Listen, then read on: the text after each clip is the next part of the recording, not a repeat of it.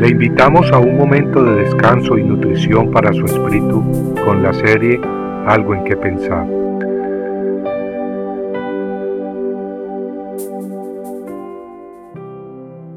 La serpiente es astuta. La serpiente era más astuta que cualquiera de los animales del campo que Jehová Dios había hecho. Génesis 3.1 Venía bajando de la montaña, cansado después de mucho caminar.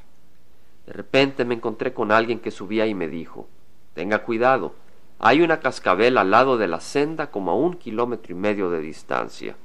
He atravesado un palo unos metros antes del lugar. Le di gracias por la advertencia, pero pensé en mi mente, cuando llegue por ese lugar, lo más seguro la culebra ya se habrá ido. ¿Cuántas veces Dios manda a sus mensajeros para prevenirnos del peligro eterno que nos acecha en el camino de la vida? Viene un mensajero, viene otro, pero ignoramos sus palabras, cerramos nuestros oídos a sus advertencias. Pues bien, siguiendo con la historia, no había caminado ni un kilómetro cuando me encontré a una pareja y me dijeron lo mismo. Tenga cuidado, hay una culebra más abajo pero alguien ha puesto un palo atravesado como señal. Al oír esta segunda advertencia, me empecé a preocupar. Obviamente la culebra no se había ido y muy probablemente estaría en el camino cuando yo pasara por ahí.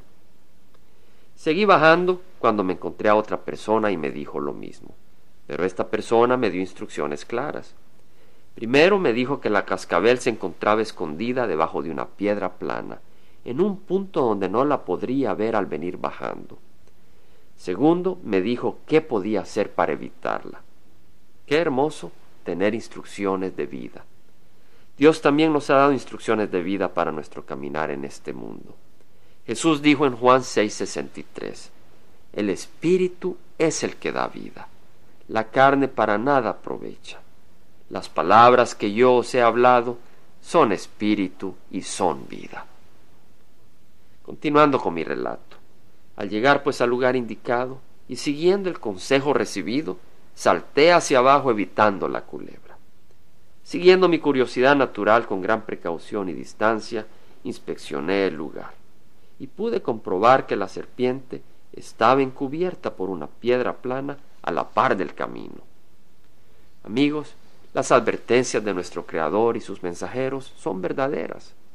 La palabra de Dios nos dice que todos hemos sido picados por la serpiente, porque todos hemos pecado. Y todos necesitamos ser sanados de su veneno mortal o sufriremos eternamente. Nuestra salvación y única esperanza es Jesucristo. El Hijo de Dios nos amó tanto que aceptó la mordida de la serpiente en la cruz, y así con su preciosa sangre, medicina poderosa y preciosa, hoy nos ofrece salud y vida eterna. La palabra de Dios dice en Génesis que la semilla, la simiente de la mujer, iba a ser mordida en el talón por la serpiente, pero que Él, Cristo Jesús, le aplastaría la cabeza. Y así ocurrió en el Calvario. Compañero, no cierre sus oídos. El veneno del pecado lo paralizará más y más, así como el veneno de la serpiente hasta el punto en que su corazón no responderá a la palabra de Dios. No juegue con su vida eterna. El precio a pagar es demasiado caro. Tal como leímos al principio, la serpiente es muy astuta. Y si hoy no se refugia en Cristo, mañana podría ser muy tarde, quizá demasiado tarde. Compartiendo algo en que pensar, estuvo con ustedes Jaime Simán. Si usted desea bajar esta meditación, lo puede hacer visitando la página web del Verbo para Latinoamérica en www.elvela.com. Y el Vela se deletrea E L B de verdad E L A, donde también encontrará otros materiales de edificación para su vida.